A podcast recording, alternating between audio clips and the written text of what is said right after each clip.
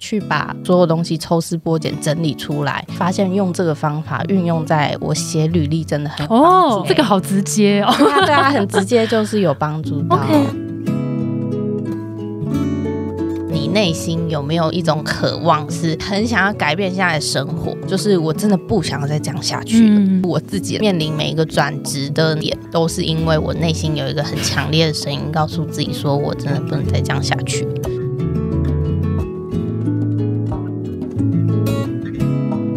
好，我是 Grace，欢迎收听最近工作还好吗？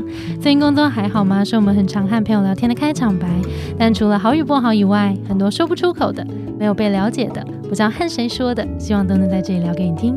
节目每次会邀请一位在职场上努力发光发热的来宾，来和我们聊聊最近的工作与生活。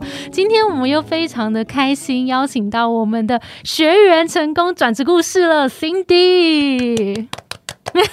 自己鼓掌，因为其实我们也蛮多听众会跟我们回馈说，好像也蛮想要听到大家可能会经历过一些想要转职的那个念头，然后怎么实际走过这个可能低潮啊、烦恼啊的这个过程，然后最后怎么找到一个自己理想的职涯的样貌。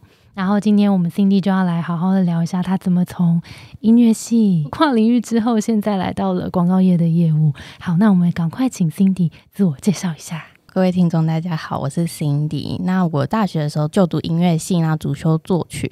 毕业后就是有在小学实习过当老师，教音乐，对不对？对，教音乐。后来就是有到过文创业当客服，之后我又有到就是出版社当编辑，之后我又有就辗转跳到线上课程当商业开发，现在是就是成功转职到广告业当业务。Cindy 那个时候是在第一份工作，你怎么选？是实习完之后，我就觉得说，哎，我好像对教育没有这么大热忱，所以其实我那时候就嗯，很直接就结束之后，就跟我家人说，哎，我没有要当老师。然后，然后后来，因为我那时候是读音乐系嘛，刚开始找工作的时候，其实会一直被自己局限在说，我是不是就是只能做音乐系相关的工作？所以其实我那时候结束实习，有短暂去过两个月古典音乐的行销期。计划，但是那两个月就是因为那个工作室就是非常的小，然后所以那两个月就是经过一段很混乱的时期，我就觉得我自己好像就是需要一个比较有。规模一点的公司，让我就是知道说，哎，真正上班是怎么一回事。经历了那两个月之后，我就开始疯狂投履历，很幸运就找到了一间玩创业，因为他们也觉得我没有什么经验，所以我就从客服当起。那时候当客服的感觉是什么？第一次进到一个可能比较有规模的组织里面工作，我就觉得很害怕，因为刚开始是真的，因为就是客人打客诉来都是我们客服要处理，还好是因为就是有非常多的学姐帮忙。整个话术就是训练上来之后，就是大概一个月之后，就是还蛮上手的这样。嗯，OK，那你客服当了多久？客服当了一年，OK，那后后来到后来到那个出版业当这个怎么为什么会就是一个蛮跳痛的，从客服到编辑。其实那时候我在当客服的时候，有一点我觉得很不能接受，就是说因为客服真的礼拜一到礼拜天都要轮班，然后因为我自己在台北工作，然后我家人在苗栗，会需要特别排时间，我才能跟我朋友或是我家人见面，所以我就觉得说我应该要有一个转换，让自己可以回到就是比较规律的。对对，比较规律的生活，然后刚好因为公司内部也没有什么其他转调的机会，我那时候就毅然决然觉得说不行，我要转职了。这样很幸运的在那段期间，就是遇到刚好这个出版社的主编，就是他们有需要，就是艺术领域的编辑。对，因为我是做教科书编辑，专门做国中课本的，刚好就是也有符合我过去音乐系的背景，就蛮顺利进到出版社。那一段时间的，你有觉得是有挑战的吗？就是从音音乐系，然后到客服的经验，然后再进去做编辑。我觉得刚开始真的冲击很大，因为其实我并不是一个对文字很敏锐的人。其实刚进去的时候看那些稿件都很长，就是被那个组长退稿这样子，就说你这到底在看什么？就是还是很多东西错啊，这样子没有办法进稿啊等等的。特别是教科书出版，所以非常的严格，我们都要经过就是国教院的审核，我们才有办法出版。是有经历过一段撞墙期。期。可是我也觉得，透过出版社的工作，因为那时候是当编辑嘛，就是需要面对非常多的人，公司的主编，然后跟我们的上层，然后可能我们也要找很多合作单位跟我们的课本合作。经过那一份工作训练，是真的让我觉得说，我好像自己对商业开发这一块很有兴趣。哦，是在那个时候找到的。对对对对对。OK OK，嗯，因为这还蛮有趣的，因为那时候课本可能里面就是需要去找一些画家、艺术家的作品，你要跟他们授权，所以我就会去呃想很多有趣的东西，想办法去找到那一个单位或是那个艺术家，然后去跟他授权图片。所以你下一份工作去了，去了那个线上课程产业，然后当商业开发。哦，所以你发现对商业开发去接触到一些不同的人，好像蛮有趣的，所以就到了线上教育。对，一个是编辑课本，然后一个是线上的课程，对然后去做商业开发。对，OK，好，那那一段的工作经验怎么样？因为其实属性也蛮不同的，从编修文字，然后到要去 approach 一些新的。刚开始的时候是真的还蛮痛苦的，因为那时候就是要想办法。一直联系很多线上的讲师，然后想办法跟他们约到会议。有经过一两个月，就是呃很努力学习怎么 demo，但是我又要想到有创意的内容跟他们合作。经历前面一两个月撞墙期，其实后面我觉得就蛮顺的了。后来为什么又评估要转到下一份到现在？刚好那一间公司就是这个计划没有要再继续做了，因为我自己也评估说，好像如果我想要再获得更多薪水的工作的话，那时候在那个。公司就是有一个顶啦，所以我就想说，好，那不然我就是来试试看业务好了。嗯，但是因为业务的工作就是我从来都没有做过嘛，加上因为我过去都是教育产业的背景，我那时候就其实有蛮迷茫的。然后就刚好就是找到 Between Goals，就是有在做那个职涯服务的咨询。嗯，对对对对，所以你就报名了。对，就在那段时间，就在那一段时间。哎，那你还记得你什么时候第一次认识我们吗？我记得是那个听那个电扶梯。左手边的那个，对那个节目刚好有访问 Grace，后来我就真的每个礼拜都有收听你们的节目，谢谢。然后你今天就来上节目了呢，对。然后我就发现说，原来这么多人跟我一样，就是想要转职，自己不孤单的那个感觉，太好了。OK OK，好。那那时候你还记得你为什么会报名一对一咨询吗？因为其实我自己已经把我所有东西都整理好了，但是我还是想要有一个嗯蛮客观的意见，就是可以跟他讨论这样。所以其实。我是有先询问过 Between Girls 的小编，嗯，就问过说那个到底优势咨询跟那个呃另外一个一对一有什么差别？小编就有跟我说，就是这个优势咨询是会依据你的天赋跟你一起整理，试着把这些天赋可以运用在你下一个职涯这样。然后我就觉得哇。那我好像没有尝试过这种方式，然后因为我自己的背景，我觉得其实算蛮多元的，对，我也觉得好像很难怎么样定义我自己的职涯的路，嗯所以我就觉得那我试试看这个好了，说不定就是有一个新的火花。那你做完之后呢？你有什么新发现？我做完之后，我就发现说，哇，是真的有讲到我，哎，就有个 empathy 同理吧，对啊，体谅体谅，对对对，因为就是在商业开发的那个职位当中，就是很常去。的讲师的信任哦，你要不要跟大家多说一点？你怎么把体谅这个天赋用在商业开发里面？在开发的过程当中，就是客户会释放出一些讯息，表达他们的担忧。我有发现有一些同事，他们可能没有这么敏锐的，他们就不知道客户在讲什么，他们就会一直继续讲自己 demo 的东西。像我的话，我可能好像当下就会察觉，顺着那一个情境引导客户说出说他在担心什么啊等等的，这个蛮重。因为你在商业开发，的确，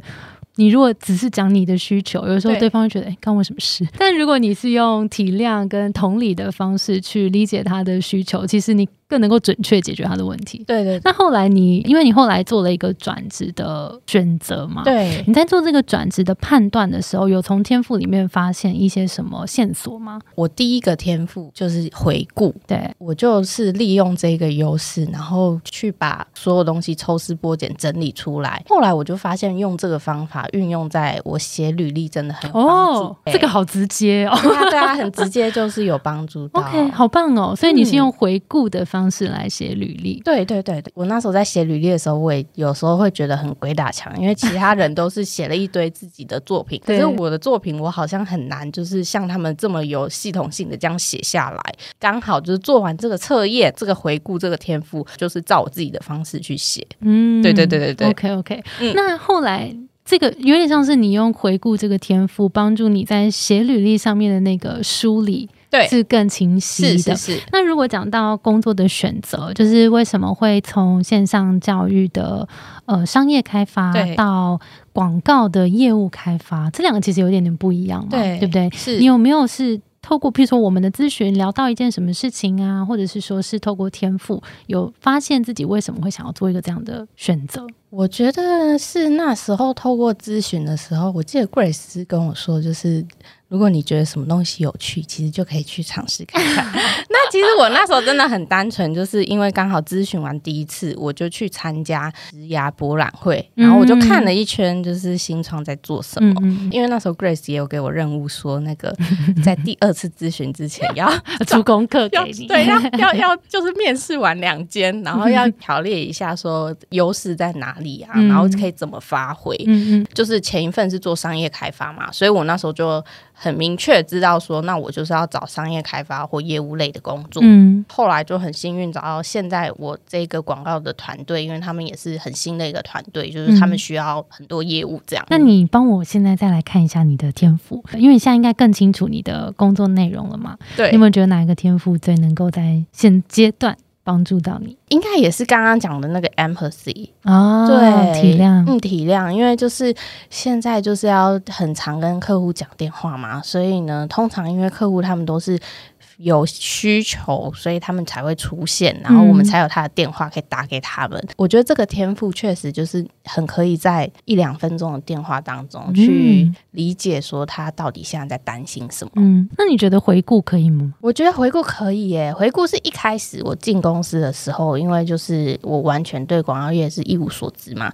所以那时候我就是尝试很常跟着学姐的 demo 跟 call，然后听他们到底怎么讲的，哦，找到他们的方法法之后，然后试着再加上一些我自己的方法。我会每天就是去写自己今天做了什么事情，然后哪些可以做得更好。一个礼拜之后，就会重新去看我这礼拜到底做了什么。我觉得是很棒的回顾的的应用。那我们来聊一下这个面试经验好了，在面试业务开发这件事情，你还记得这个面试里面有没有一些记忆深刻，比如说被提出的问题啊，或是有没有一些很难的关卡、啊，要跟大家分享一下你怎么拿到这个面试，有没有一些困难跟一些撇步可以跟大家分享一下？嗯我觉得那时候最难的关卡就是主管他就是会直接问你说，那你有没有办法接受一天要就是打非常多电话，哦。每天都要打，嗯。然后你每个月都是就是要做到这个业绩才行。嗯。第二次面试的时候，我就很明确跟他说：“哦，我自己评估过了，然后就说我觉得我应该可以做到。我有举出一些我就是过去在商业开发跟讲师合作的时候，啊。我是怎么样谈成回顾回回顾。顾，对对对对对，我是怎么样谈成就是跟讲师们的合作，然后一个月我会给自己怎么样设目标，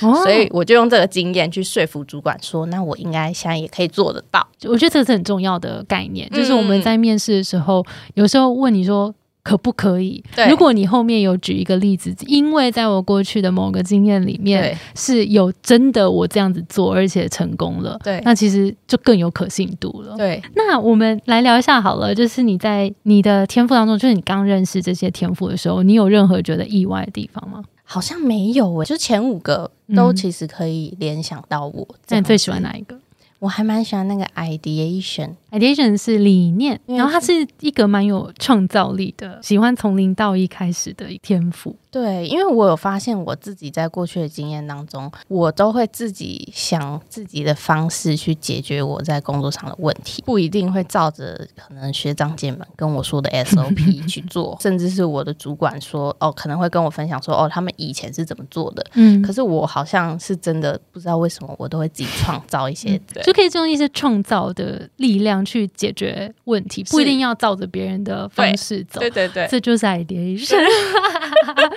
而且其实我觉得蛮有趣是看你的职涯路径啊，嗯，其实是你很不害怕打掉重来，哎，就刚开始干嘛。前几年一直换工作，然后我爸妈都会很担心，想说就是现在当编辑不是好好的吗？为什么又要换了？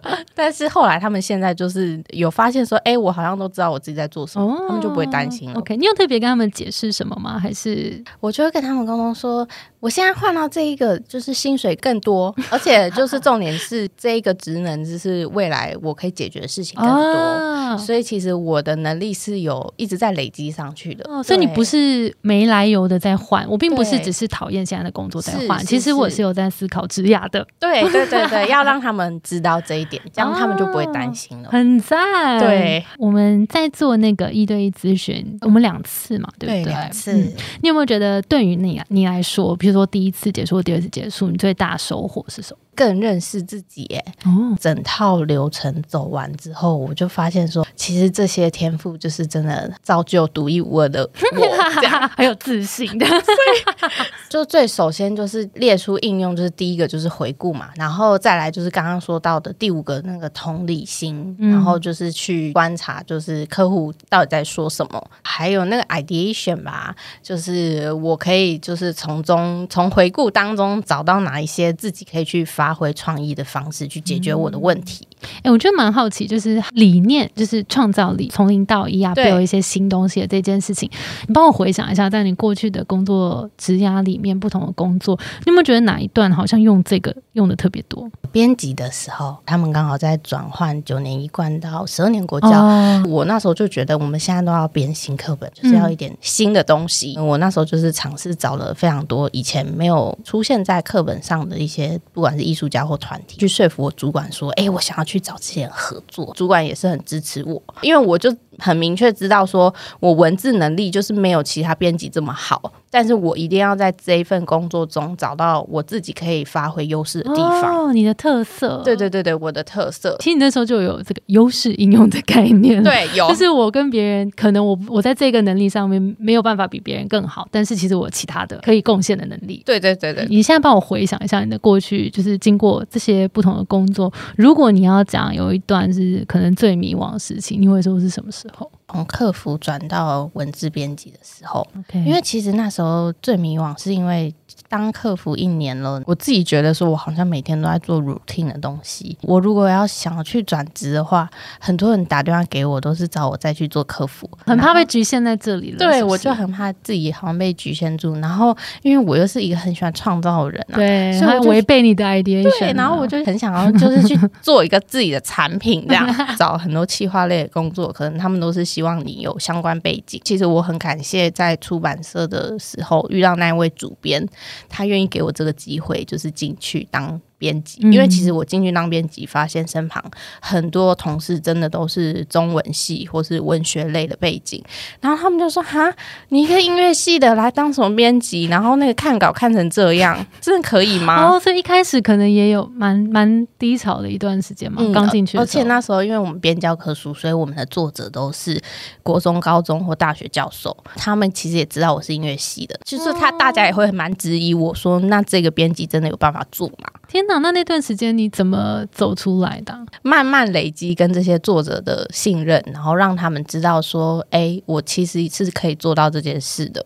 然后因为刚刚有讲到说，我在出版社的时候有就是找很多新的 idea，然后进来，然后所以其实作者们也有发现说，哎，这个编辑好像真的不一样哎，会找很多新的东西进来，然后让我们的课本就是更多彩多姿。经过那前面半年低潮期之后，后面就蛮好的了。嗯，嗯，跟大家说，就是因为我们过去做了蛮多的一对一的咨询，是。然后也是因为也越来越多同学啊，会对认识自己啊，然后认识自己的天赋有兴趣，嗯，所以我们就一对一就发现啊，其实真的排到蛮之后了。对，所以我们才在今年的时候，我们开了一堂线上课，是。叫做优势思维。是。那其实就是把我们的会在一对一里面进行的一些对话啊、然后问的问题，我们就把它融合到这个课程里面了。所以我们就一边给大家系统化的学习，然后一边我们就设计学习单，里面会有让大家去反思。像我不是会问你一些问题啊，过去哪一些带你成功啊？是是是然后对对，就是啊，接下来怎么运用啊，或是一些灵魂拷问的部分，我们就也有把一对一的这些问题融在那个课程里面。所以我觉得大家如果听到现在，可能也对认识自己的天赋啊有兴趣，也许也可以去参考一下这堂课，叫做优势思维，可以在我们的官网上面看得到。超赞的，很推荐哦。谢谢 Cindy。你觉得现在回想起就是那段迷惘的自己，我们刚刚不是在聊说那段低潮啊、迷惘的自己，你现在想起来，你会想要回去跟迷惘的你说些什么？不要害怕，要勇敢的相信自己可以做得到，要倾听自己内心的声音。然后善用自己的 ideation。Yes，刚刚我们不是聊了很多喜欢的、啊，然后跟应用的天赋吗？对，你有没有觉得有没有很无聊的、没什么帮助的？有一个工作演说说就是 communication 啊，我觉得我应该是可以公众演说的人，但是就是我好像呃有的时候想到这件事情会觉得很害怕，哦就是我不知道怎么应用这样子。哦，对懂了。我跟你讲，communication 它的意思其实是蛮喜欢分享的。嗯，然后会透过分享也觉得很有能量。其实就像你这样，哦你现现在在现在对，因为其实像那时候，我就有跟你说，就如果你顺利找到工作，要记得就是写信给我，然后我们可以来 podcast 聊聊你这个成功的转职过程。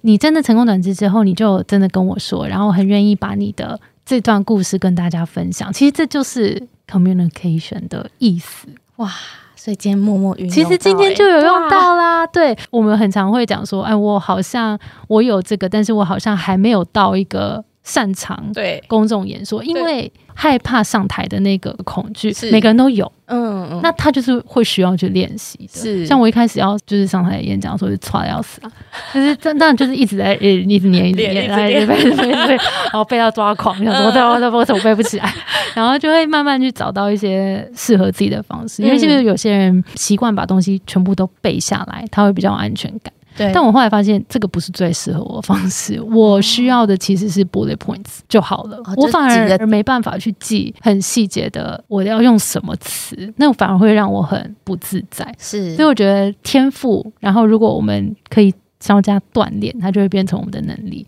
哦所以接下来，如果你有更多公众演说或是 pitch 的是这个场合的话，我就觉得可以把 communication 拿出来锻炼一下。好，没问题。你今天已经在用了。好，好，那你觉得刚刚是讲无用的嘛？就是或是还没用的？还没用。的，那你觉得你最有感？你觉得目前为止对你来说最有帮助的天赋是哪一个？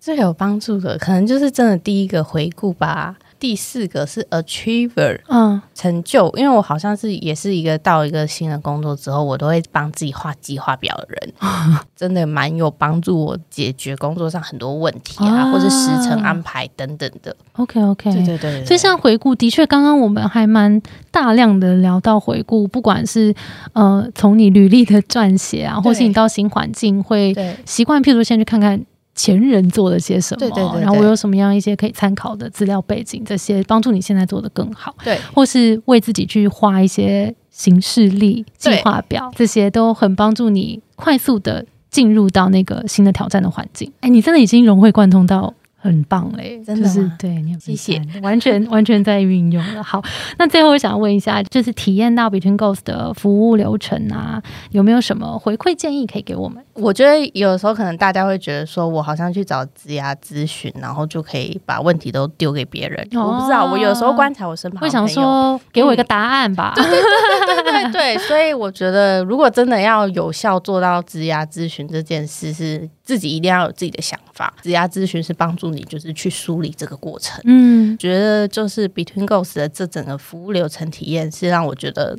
很很信任、很暖心的。然后，哦对啊，然后然后经过这梳理的过程，是真的又更了解自己。哎、你知道我们的品牌愿景就是希望协助大家更认识自己吗？嗯这就是我们的愿景。谢谢你有感受到这件事情，因为其实我也觉得，我们都相信啊，就是最重要的事情就是倾听自己的声音，因为有时候我们没有办法相信自己的判断，是外面好像有很多东西，譬如说对。哎爸妈说了什么对。啊，朋友好像做了一个什么样不错的决定，好像嗯，是不是也适合我？对，但其实自己的声音有时候会被盖起来。是。但其实我们自己应该都有我们自己的价值观，对跟我们喜欢的事情，嗯不要害怕去把那件事情找出来。是，因为其实当你找出来之后，你做的选择才会更踏实。是所以是我们最想要帮助到大家，就是帮助大家去更认识自己。很谢谢你把这件事情提出来，而且你有感觉到。好开心。谢谢。好啦，那最后我想要请，既然我们就是都邀请到 Cindy 来了，然后也把这个转职的路走成功了，嗯那如果现在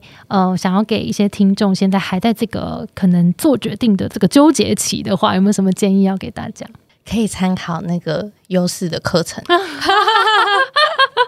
真的假的？对，然后 这我没 say 哦，这不是我叫他说的。我觉得迷惘期是真的，就是要可能一边梳理，然后一边真的要去行动。因为我有发现，好像很多人在迷惘期就是会停住了、卡住了。所以不管是你你找职涯咨询，或是找找有经验的人跟你谈，其实都算是行动。真的，对这个很重要。嗯赞。这个其实延伸讲一下，就是因为我们也就是因为这个优势思维线上课嘛，嗯然后的确里面我们有做一波问卷，然后也发现其实有一些大概有一半吧，一半的学员其实是有转职的念头跟需求的。是然后我们其实也在跟你们聊天过后，会发现好像中间那个功课对于你们来说好像帮助蛮大的。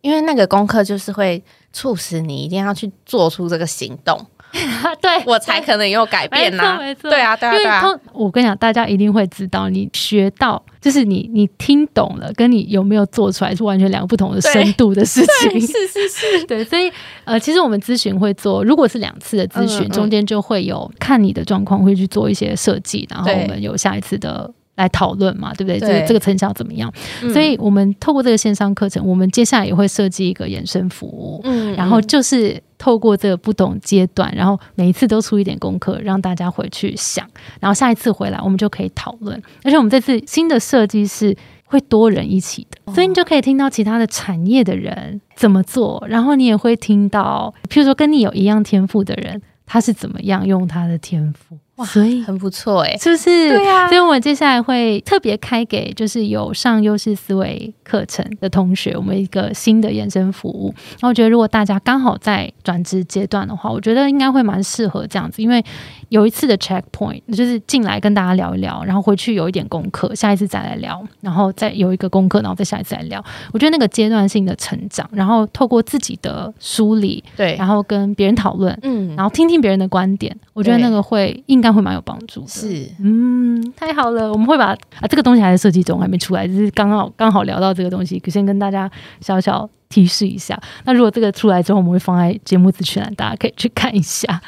好，今天非常感谢 Cindy 的分享，所以除了想之外，也要行动，不管是找人聊聊，还是真的去做出一点改变。对，因为刚刚我们不是聊到自我觉察这这一题嘛？对那其实也蛮多同学们就会不太确定这个声音是来自自己内心的呢，还是是别人的声音？不知道你有没有一些判断的方法？你就可以观察你身旁的同事跟主管，那你未来就是再继续待下去，你你你有想变成跟他们一样吗？还是说就是你现在停留在这一点？那你如果没有下继续去行动的话，你可能会变成什么样？就是你可以尝试去想象一下你。现在停留在这一个点会发生什么样的事情？通常我觉得，其实想清楚了之后，你就会知道下一步要怎么做了。那你会观察他的什么？譬如说他上下班时间吗？然后、嗯，或是说可能他工作内容啊，因为假设你在一个组织待久了，就是不是往上，就是或是转到其他组织嘛，你可以想想看说那这个公司有没有其他部门是你想去的？嗯那你观察他们在做什么，或是说你你你的部门的主管，那他在做什么，是不是你想要的？你也要想想看，说你内心有没有一种渴望，是你很想要改变现在的生活，就是我真的不想要再这样下去了。嗯我其实我自己啦，面临每一个转职的那个点，都是因为我内心有一个很强烈的声音，告诉自己说我真的不能再这样下去，所以我要有一个行动。其实我觉得这个蛮重要，就是像我们不是有时候就是会啊腰痛啊，还是会头痛啊，眼睛痛啊，其实他就是在提醒你说，哎，这边好像有点需要注意哦。嗯然后，所以那个有点像迷惘，你就觉得自己不想要再这样的那个感觉，其实就是在提醒你说，这里好像有一些需要你的关注了。是是是就是提醒一下说，好，我我这份工作好像现在有一点亮红灯了，有点像是这样。所以，嗯，当我们知道这个地方需要来解决的时候，我们就需要花一点时间力气对给对他，然后是实际做出一些改变，才会离开现在的状态。，对，哦，谢谢谢谢 Cindy。好诶，那我们今天的节目就到这边了，希望大家喜欢。我们的节目是最近工作还好吗？如果你在职涯上有遇到任何的烦恼，欢迎到节目资讯栏看我们更多的服务。谢谢你的收听，我是 Between Ghost 的 Grace。我们相信职场不是一个人的战斗，一群人一起前进，绝对比一个人走得更踏实安心。我们会陪着你一起把职涯走得更顺利。如果你也喜欢我们的话，欢迎订阅我们的 Apple Podcast，分享给你身边的朋友，或留言给我们，也可以到节目资讯栏追踪我们的 IG 和社团。那我们就下周见喽，拜拜，拜拜。